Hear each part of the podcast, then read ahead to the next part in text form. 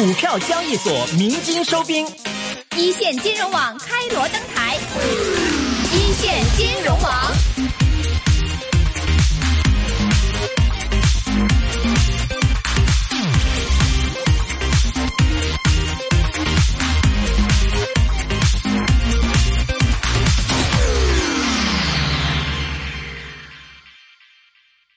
我们稍后会进行我们最后一个分论坛，然后我们的主题是文化与人文交流全球化 vs e 全球化全球化四点零的思考。今天呢，我们非常荣幸邀请到香港精英会荣誉主席梁鸿珍先生担任我们的论坛主持人。好了，现在呢，我把时间交给我们的论坛主持人梁鸿珍先生，有请。谢谢优宇，大家下午好。呃，欢迎来到呃我们二零一七年博鳌青年论坛最后的一个呃讨论的论坛。今天我们要谈的就是人文与文化，呃全球化 versus 逆全球化。呃，究竟这个全球化四点零是一个什么的情况？我的感觉应该说，呃，全球化四点零就是我们以前讲的这个全球化三点零，可能是嗯。一个自由贸易底下，很多是要大公司、一些跨国公司才能够呃参与进去。但是现在，因为我们的科技的进步，包括我们用物联网、用一些 sharing technologies、用不同的平台，我们可以个人或者是一些小的企业，能够在比如说在香港也好，在内地也好，在不同的国家，能够通过这些平台，通过这些科技。跟其他国家、其其他地域的一些朋友或者是公司做生意，现在全球化已经不再是大公司的专利。今天我们这个论坛讲的是文化，呃，也我们请了一班很出色的，呃，在文化艺术领域方面，呃，很有呃见地的一些专家，能够在这里跟我们年轻的朋友。去分享一下他们的感受。在我们开始之前，我想提一下，大家呢，我们等一下嘉宾可能在呃台上讲完第一轮以后，我会 open the floor，让下面的朋友也能够参与进来，好吗？好，那事不宜迟，我们先呃开始。我先邀请这个教书赵书宇先生呃给我们分享一下他的呃经验。他是呃保利呃拍卖的呃执行董事，保利拍卖是现在全球第三大的呃拍卖公司，是全球第三大，而且通过他们呃我们很多全弘扬了很多我们中国的艺术跟文化文化到呃世界各地，呃接下来请赵旭先生给我们分享一下你的经验，谢谢。呃，刚才主席讲这个全球文化艺术四点零，我刚才就跟主席在请教四点零是什么。呃，我的理解呢就是最新的，呃，四点零版嘛，肯定是最新的。呃，文化和艺术呢，其实呢差别是很大的。呃，艺术呢是文化的一种，但艺术呢，呃。让我来理解呢，是个非标准的东西，包括我们的歌手啊等等，就你唱的每支歌是不一样的，那我去交易的每一件艺术品都是不一样的，是个非标准化的商品。这个非标准化的艺术品呢，呃，往往倒是比标准化的商品的种类要多很多。呃，例如现在刚才讲到互联网呢，那小黄车呢是个标准化的商品。啊，是个标准化的一一个产品，而艺术品呢，它是分为 N 种类啊。呃，要我经营的呢，就有钻石啊、翡翠啊、油画呀、中国画呀、古董啊，古董又分为几十种啊，等等等等。我们还有书画呀，有有古籍呀，呃，有等等很多东西啊。这个种类中呢，N 个种类再分为 N 个艺术品。呃，就我们保利拍卖来说呢，一年要在全球呢交易十五万件艺术品，其实并不多。要比起阿里，比起小黄车的点击量来说，并不多。但在文化领域里呢，它每一件艺术品呢都是一个项目。呃，现在呃互联网来讲呢，都是标准化的交易，呃标准化的推广，而文化艺术呢，在全球化来说是个非标准化的交易。呃，就我个人呢，有呃拍卖公司啊，拍卖公司做的呢是呃艺术品的交易啊，呃全球的藏家呢现在也是非常关注呃中国的艺术品，中国的文化艺术品。呃，我们在香港呢这家公司呢五年了，成交了也有呃一百三十几亿。的艺术品也成交了呃几万件。现在全球关注中国艺术品的买家，在我们公司的系统上来呢看呢，有三十五万个人买过五十万以上的艺术品。而我的互联网公司呢，呃，经营这个呃中国艺术品呢，呃，现在就有将近一百万人来参与，因为它呢，呃，小到。几十块，呃，大到呃几百万啊！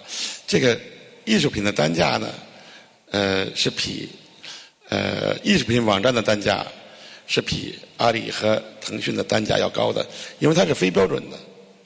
呃，所讲到这个互联网跟艺术品交易，我觉得在这个交易上呢，是今后。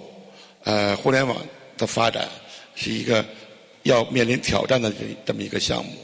呃，因为艺术品呢就是非标准商品，而在交易上呢，中国十大网站，亚马逊、呃阿里、京东等等啊，他们交易的东西呢，全是标准化的商品，而非标准化的商品呢，还是以拍卖公司啊，以一些。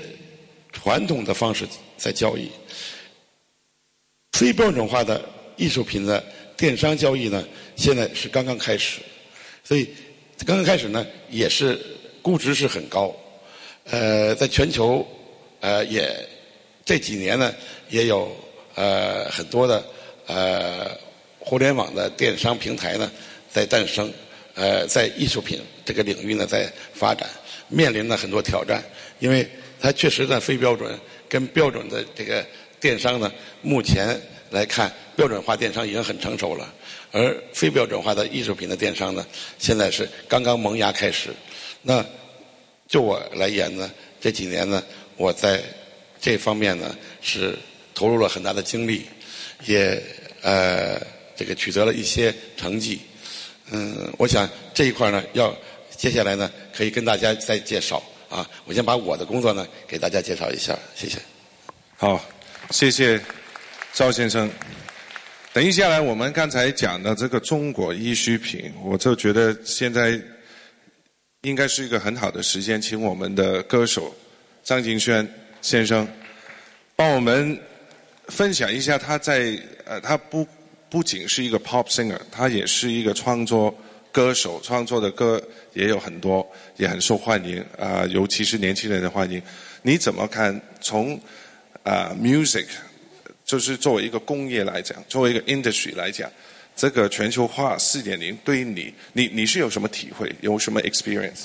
好，首先要谢谢 Clarence 主席，要啊也感谢今天各位来宾的到来。啊，我作为在这个艺术行业里面吧，我们代表着一种所谓的流行艺术。Pop arts，那其实我们的每一个工工作的范畴，我们一直都在受着整个世界，无论是经济还是文化的大环境影响。我觉得在这个全球化四点零，在我们这个行业体体验的最多的，就是我们每一年或者我们每一个月，甚至每一天，我们都在受着呃 new media，就是新的一个一个传媒系统或者一些新的文化的。啊，来自不同国家的不同形式的音乐的一个冲击。譬如说，前几年大家很流行呃 hip hop，包括到今年，然后我们很多的音乐人，可能我们的歌手就会比较集中的去做一些这类的歌曲，因为这种歌曲是最容易带动到啊，或者说吸引到观众的注意力的。然后大家也可以看到，然后电视台就会制作一些跟啊 hip hop 或者 R&B 的一些一些音乐元素有关的娱乐的节目、真人秀的节目，也有了很高很好的收视率。那但是对于我们歌手来讲的话，我们啊是在整个行业的就是最前端。我们很多时候是要演唱，我们要去演绎这些作品，所以变得我们对这个所谓潮流的触觉，我们对整个市场的那个触觉是要非常灵敏的。那对于我们来说，呃，要消化新的作品、新的风格，啊，并不是那么一件很容易的事情。最主要的是要认清自己的一个本质，还要认清自己的优势在哪里。所以我觉得全球化对我们来说。啊，无疑我们是必须要去学习，要花很多时间去融入到这个大流里面。但是首先要确认的自己的优势在哪里。譬如说，现在很多的欧美的音乐人，他们都在他们的不同的音乐元素里面融入我们中国的乐器、民族乐器，或者我们的一些戏曲的元素。那这个就是我们自己作为啊一个啊中国的歌手或者音乐人非常有有优势的地方。也就是说，我们在这一个这样全球化的大环境里面，我们必须要保有自己原有的特色，才能够在一个崭新的局面里面去打开一个新的天地。那然后还有一点就是说，对于我们个人来讲，我们必须要对每天来的大量的讯息，我们要有一个自己筛筛选的一个这样的能力，不能够说啊，古人有说嘛，不识嗟来之食，很多的资讯出现的时候会。打扰我们的视线，我们的影响我们的专注力，所以在我们尤其在创作创作一些好的音乐作品的时候，我们必须还是要保留自己原有的风格，只是可能在原有的风格上面稍微加一些现在新的元素，让它变得更加的具有时代感，是这样的。谢谢。谢谢谢谢。接下来我我想请一下呃呃于信先生。他是 OFO OFO 小黄车的呃 co-founder，呃，刚就是早上的时候，呃，我们的主题演讲嘉宾王志明主任曾经讲过，这个呃共享单车是我们中国四大发新的发明之一，所以现在我应该说，中国的共享单车就是于新先生呃作为一个带头者发起的，嗯，他现在的。公司已经在十全球十几个国家有超过一千万辆单车，每一天都有大概三千两百万的价值，所以它是应该说是 sharing economy 共享经济的一个我们中国很重要的一个代表。所以于新先生接下来想听你的政治拙见，跟我们年轻人分享一下你的经验，谢谢。好，呃，谢谢主持人，呃。大家下午好啊，那个，呃，我想先做个小调查，因为 OFO 实际上没有在呃香港地区有实际的业务，所以我不知道这个今天到场的各位有多少人听说过 OFO 呢？哦哦，谢谢啊，这个谢谢谢谢，OK，呃，看来呃影响力还是有一些啊，呃，对，呃，其实这个两年前的时候。我跟我的其他另外另外四位呃同学啊一起，那时候我们还都没有从北京大学毕业，呃，我们一起这个呃创立了 OFO 共享单车。呃，实际上 OFO 这家公司呢，三年前就成立了，但是经过了几次失败的尝试，呃，在一五年四月份这个时间节点，公司账户上还有四百块钱。呃，于是我们就想说，可能要转型了，可能要转型。那么当时呢，想到的一个呃这个结合点呢，就是把共享经济和自行车结结合在一起。呃，自行车嘛，因为我们几个人都很喜欢骑，共享经济呢，应该说是一个呃从西方国家传入到呃中国的这么一个概念啊。然后我们把它结合在一起呢，于是发明了共享单车 这么一个这么一个概念，对吧？呃，其实本来我还想这个说一下我们现在的成绩啊，但是刚才主持人已经替我介绍过了。我再重复一下吧。呃，我们两年的时间，这个现在在全球的十七个国家提供服务，呃，用户呢是将近两亿的用户，呃，平台上连接了一千万辆的自行车，每天有超过三千二百万人次呃使用，呃，其实是去年十月份。呃，这个我们的 CEO 戴维把我叫回北京，当时我在广州负责业务，呃，把我叫回北京说我们要做国际化，然后于信你来负责一下这个事情，呃，当时也是初生牛犊不怕虎吧，所以就呃开始做。那么现在反过头来看，呃，如果说要我去呃理解全球化呢，我可能会这样讲，就是呃，因为全球化这个概念。很早就有了嘛，然后包括一些这个和它有关的，比如说世界是平的，呃，地球村等等，可能都是同样的意思。那么我理解，如果一个企业要做全球化的事情，呃，可能是有这么一个标志，就是不管在世界上什么国家，当用户使用你的产品的时候，第一个反应是你的产品非常好用，能够帮我解决实际问题，而不是反映出来说这个产品是。哪个国家来的啊？那么可能就说明这家公司全球化做的很不错。那么 OFO 想做一件什么事情呢？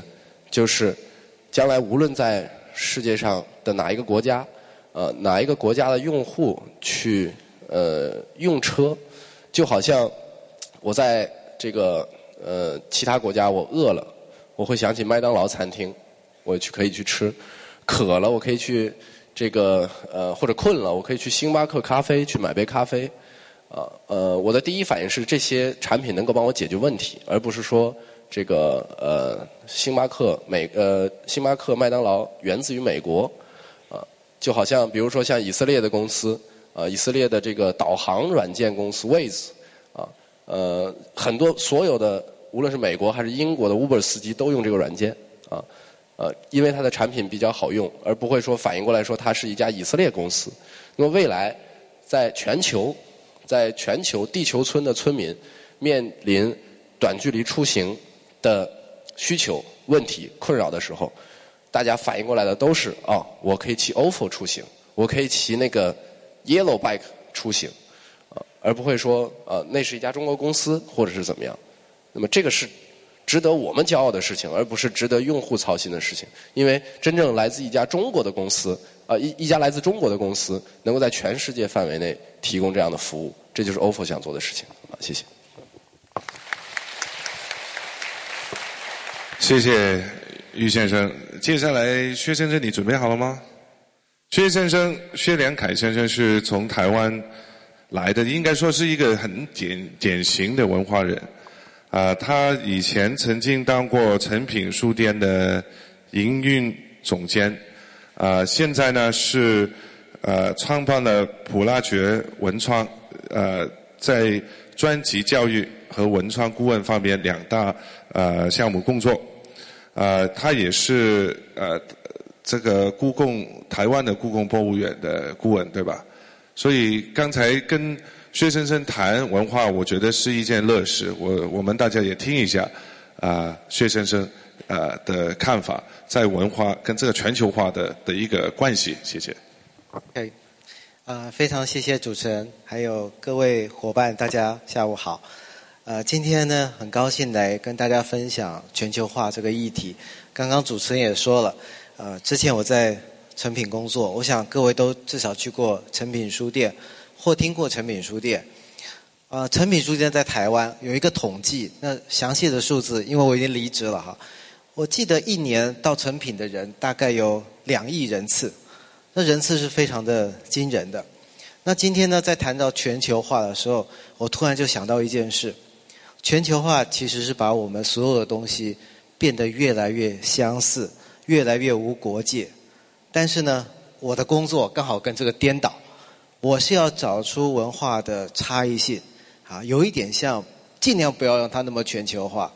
所以呢，我想花一点点时间来解释一下，什么叫做不要那么全球化，但是又要那么全球化。我要说的是啊，其实我们在大部分的产业里面，越来越全球化是一件好事，因为它市场变大了。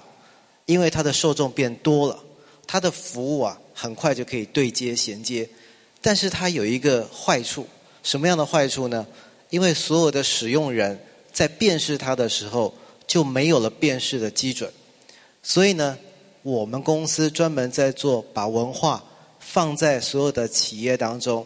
那我们公司也做了很久所谓的企业转型，帮助一些旧的老的企业透过文化再造的方式转型，跟全世界对接。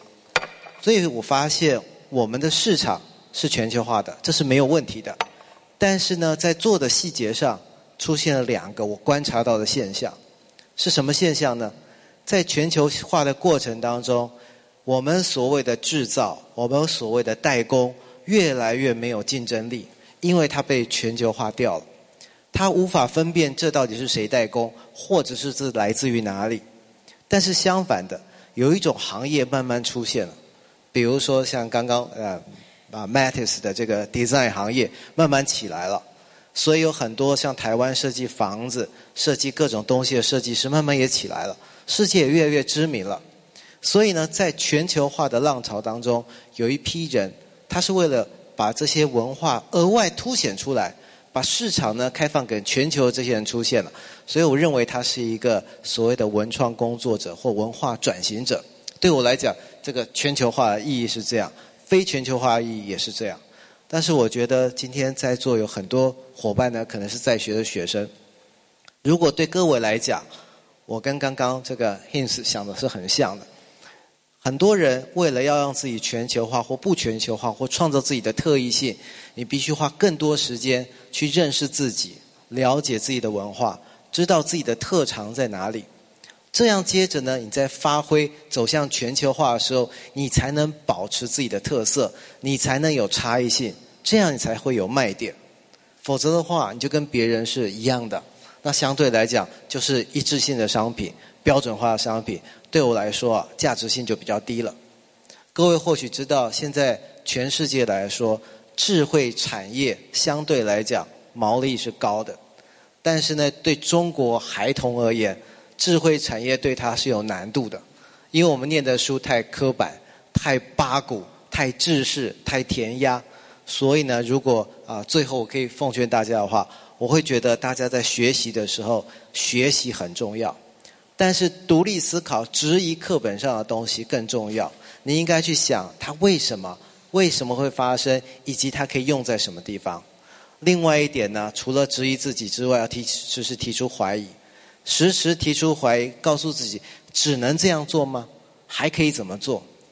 我想呢，很多成功的企业走在前面，以及给大家很好的典范了。所以我希望呢，今天的啊其他的分享也可以大家大家不同的冲击。帮助各位呢，能够在未来不管求学或工作上，都能找到自己的差异化。以上，谢谢各位，谢谢。谢谢。我们其实也花了比较长的时间，呃，我们的嘉宾跟大家分享一下他们的一些经验。接下来，我想可能有一点点的时间，比较少时间，现在。不是很多，剩下很多，但是要看看大家有什么问题，要把参与到这我们这个讨论起来，看看大家有没有兴趣。呃，大家好，我是香港理工大学的在读研究生，然后我其实想问两个问题啦，不管时间允不允许哈。第一个问题，我想请问一下张敬轩先生啊，首先我个人是你非常大的粉丝，然后呃，不是。呃，您非常忠实的粉丝。然后您刚刚讨论就是全球化环境下的文化，特别是音乐方面的发展。就我想请问一下，就是嗯，全球化的浪潮是不可抵挡的，中心化、中西方文化也在不断的交流。让我们年轻的一代呢，可能现在更多的喜欢呃西方的一些音乐、一些歌手。那我想请问一下，就中国的传统文化，还有一些啊，比如说。中国的音乐应该如何的发展，或者说如何的被推动，才能呃更加的被我们年轻一代的呃青年人所喜欢？然后第二个问题，我想请问一下，呃 OFO 的创始人。呃，因为刚好上个呃半个月之前，我做了呃一个比较简单的 case study，就是研究中国大陆的共享单车。然后我们就研究发现呢，其实在中国大陆，OFO 跟 Mobike 的用户重合度是很高的。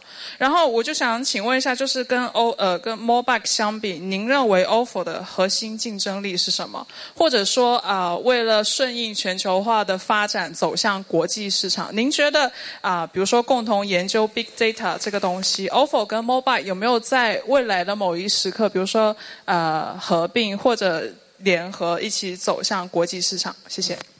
好，我们先让呃 Hints 讲一下这个中西文化方面的事情，然后就让于信先生给我们分享一下你的商业秘密哈。对。好，首先谢谢这位小姐，谢谢你的支持。呃，在于我来说，我们在制作专辑或者在演出的时候，我们一直都碰到很多的困难。怎么样把自己的民族的文化放在我们的音乐里面，然后又不失的一种就是时尚的感觉？因为一说到传统文化，我想很多人。都有一个感觉，就是啊，都已经过时了，或者是一些很我们中国文化很博大精深的，也不是那么一时一时三刻就搞得懂。但是在流行音乐里面，我觉得流行音乐就是一个很好的文化的桥梁。然后本来流行音乐很大部分的元素就是来自来自于西方的各种形式的，包括摇滚乐，包括黑人音乐啊等等。但是我们在做的过程当中，我们怎么样把我们的中国人的五声调色哆瑞咪嗦啦这五个音放在一首很好听的流行音乐里面。那我想过去无论是在我们呃内地，还是说港台地区的流行音乐里面，都有很多前辈都做了很好的示范。但是在我们这个年代来说，我们面对最大的问题就是怎么样让年轻人去嗯接受，或者说愿意花更多的时间在他们每天晚上。啊，不计日夜的去去去在网上看这个韩剧的时间，怎么样腾出多一点的时间来看我们本地制作的电视剧，或者啊，我们甚至我最近一直在看翻看这个八七年版的《红楼梦》的电视剧，就是首先是我觉得在制作的那个水准上面，有时候我们。啊，华人地区的音乐，为什么我们的演唱会的制作水平、我们的唱片的制作水平，甚至我们 music video 的制作水平，我们都没有办法到到达一个所谓国际的非常国际化的一个标准？然后我们宣传的时候，唱片公司总是用这个银马来来去作为宣传。我们砸了一百万或者一千万的投资拍了一个很棒的 music video，其实我觉得这个是一个误区，就是。在于我们作为嗯整个产业里面，我们作为生产商吧，艺术音音乐的这个这个创作方来说，我们的所用的呃创意，我们对自己文化的了解是其实是非常的不够的。然后我最近在做我下一张专辑，我希望能够把我们广东的粤剧的文化。啊，把它融入在这个我接下来的这张广东专辑里面，做了好多好多的功课，发现并不是说一张专辑就能够表达出来，我们只能够借一些神髓的东西。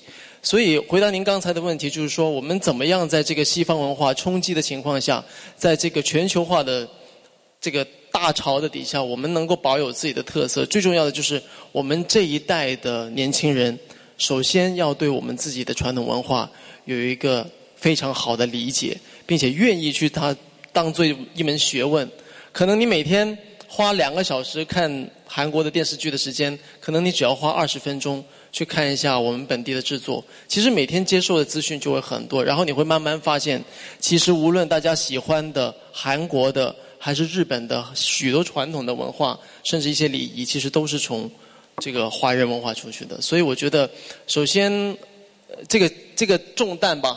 就落在我们这一代的肩膀上面，由我们这一代的音乐人重新把我们用一个国际的视野的国际的标准去做好我们的流行音乐，还有我们相关像 music video 啊，我们的演唱会的作品啊，做好它。然后，我想年轻人或者说消费者，他们自然就会把他们的目光重新的投向到我们的传统文化当中。谢谢。好，谢谢。我等一下回去就要花二十分钟听一下张敬轩的歌啊。谢谢。下一位，玉信玉信先生，就是讲一下你们怎么面对这个竞争，还有利用大数据等等的的的的帮助，能够为 OFO 能够更更上一层楼。OK，呃，谢谢刚才那个女生的提问啊。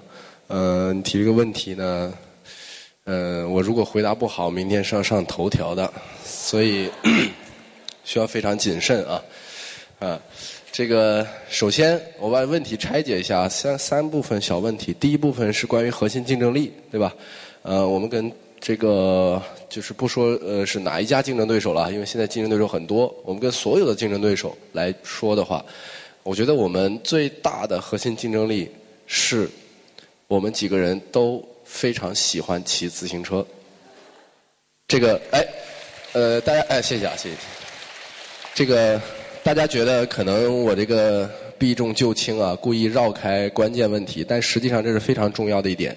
呃，我们到现在为止，每年仍然会组织公司的全体高管一起，呃，无论公司有多忙，一起去青海湖围青海湖骑行。啊，青海湖是一个骑行者的圣地，一圈下来三百六十五公里，呃，大概可能要分三到四天的时间去骑完。啊，我觉得骑车呃有上坡有下坡，上坡时候很困难，下坡时候很轻松。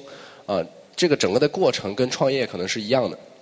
啊，就是创业的时候也会遇到很艰难的时候，也会遇到打顺风局的时候，啊，一波流把对手带走，对吧？呃，所以呢。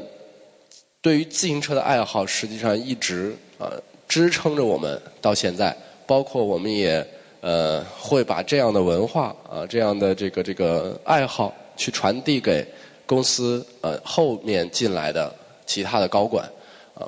就像我们在遇到困难的时候啊，这个几次转型都仍然没有离开自行车，最后创造了共享单车这么一件事情啊。所以这是核心竞争力啊。第二点呢是这个呃。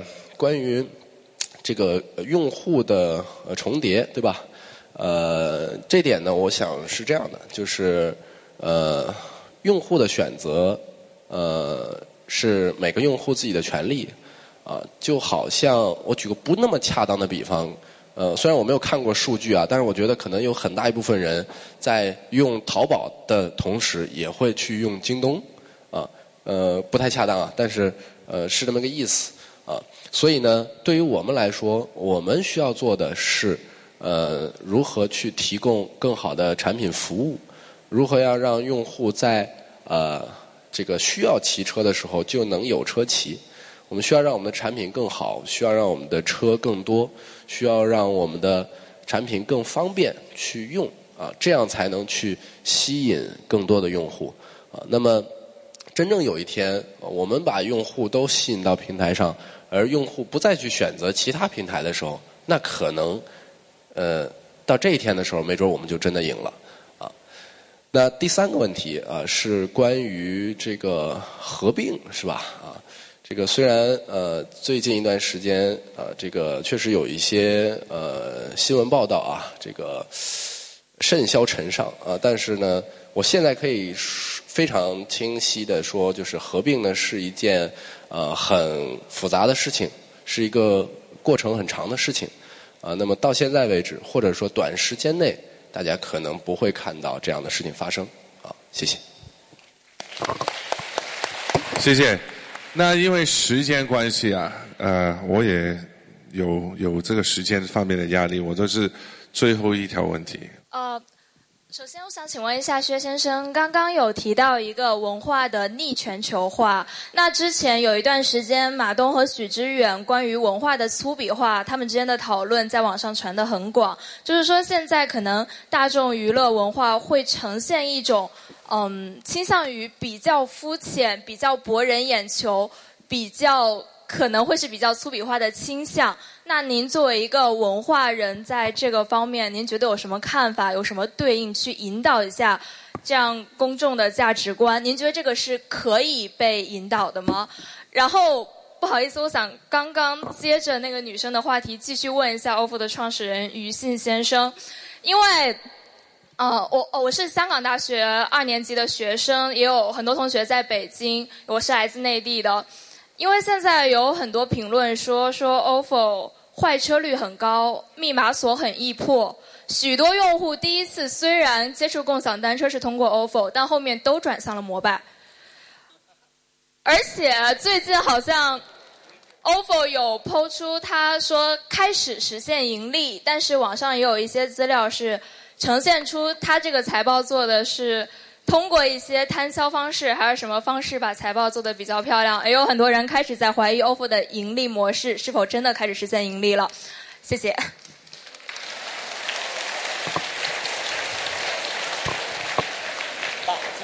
要回答吗？薛先生，你把时间用完，他就不用回答。OK，好，哎。我在想啊，我我在九几年的时候在香港大学做过交换学生，就发现这个小学妹好厉害啊！哈，这个非常那个那个好险不是问我这个问题啊，sorry。那刚刚你问了一个非常好的问题，就是我们这几次啊私底下一直在聚会在讨论一件事情，就是说什么叫做文化项目或者是文化建设？对我来说啊，就是一个范例。啊，比方说，今天给大家两万块港元啊，你能够选择世界任何一个城市去旅游，你会选择巴黎还是选择上海？啊，你一定要用完，你会选哪里？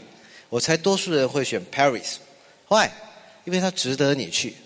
文化建设是这样，对我来说，建设一个文化是为了百年、千年而做的事情。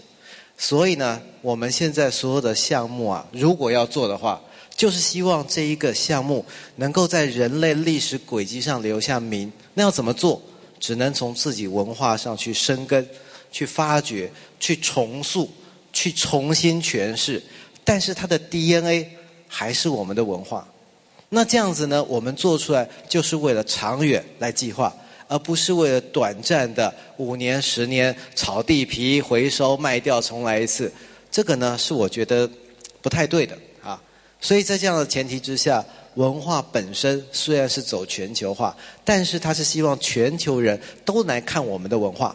比方说刚刚的例子的巴黎，那为什么我那么喜欢香港？因为全球找不到第二个香港，它太特别了。你要吃烧鸭、烧鹅，你就来香港。但是全球化有好处吗？就不一定好处了。如果看到香港全部都是麦当劳，全部都是肯德基，全部都是这样的食物，我可能不会来第二次。所以我要说的是，我认为啊，如果要发挥自己文化的特色，把它融到自己文化的项目去，你可以维持很久。不但是我们这一代可以收到财富，我们的下一代、下下代都会因为我们的文化建设而创造出我们的文化独特性。我用这样就。够了吗？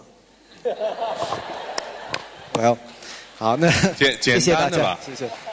简单的吧，因为我刚才看到这个，我们主席说有呃一个朋友很重要的会员要多问一个问题，时间给我们过长了一点，所以麻烦你。时间有限啊，这个本来是呃其实很放松的心情参加一个活动，呃几个问题都比较啊。呃，是这样啊，就是这个怎么说呢？呃，媒体上呃会发什么东西，我们没办法控制。呃，这个每一个人从媒体上看到什么东西，我们也没办法控制啊。我们能能做好的只是自己。啊，那么现在从我们自己的后台数据来看，其实并不存在刚才那位同学讲的说这个呃，我们我们的用户流失到其他竞争对手去这样的情况是不存在的。就是从我们后台数据来监测的话，啊，那么呃，关于这个呃盈利的问题啊，呃，那我这个其实特别详细的财报。呃，我我也不太不是特别方便透露，但是你在媒体上看到的那些可能也是不准确的啊，因为不一定我们就对这家媒体会讲，所以呃，我可能能从侧面去呃论证一下，就是第一呢，就是我们现在来说确实不处在一个盈利的状态，这是肯定的，因为呢现在市场处于一个强竞争时期，呃，假如说我这边收费。那很简单，我一次骑行收一块钱，那我每天的收入就是三千二百万人民币，对吧？那呃，我就是再能花钱，一天也花不了这么多钱，盈利是很容易的，啊，但是呢，因为呃，我我们的其他竞争对手可能不收钱，啊，那么这个时候，那才会真正发发生我的用户流失到竞争对手的用户这样的情况。所以说，在强竞争时期，盈利是很困难的。但是我们的盈利能力，我想从来没有受到过质疑。这一点呢？可以从我们的融资能力看出来，因为所有资本都是趋利的，资本不会投资给一家没有盈利能力的公司的。那么我们在近两年之内完成了超过十轮融资，最近一轮一轮，呃，七亿美元，超过七亿美元，也是能够从呃这个侧面一定程度上回答你关于盈利的问题。不知道这样你满不满意？谢谢。谢谢。真的最后一个问题了。呃，大家好，我是嗯钟伟明，是香港监议会的副秘书长。呃，你好，啊，我想请问那个教育先生，作为一个那个国有的呃拍卖行，是怎么跟国外的拍呃拍卖行去竞争呢？呃，谢谢。哎，我也问一下，有知道保利拍卖的吗？能举个手吗？那还好啊，还是有不少。呃，这个保利拍卖呢是一个呃股股份的公司啊，不是完全国有的。呃，就像在座的各位呢，呃，如果在民国的时期啊，在你们没有出生八十年前啊，每个人都是收藏家，就这个年龄上啊，都是收藏家。呃，由于中国的改革开放呢，这个。中国才有这个艺术品交易啊，这个拍卖啊。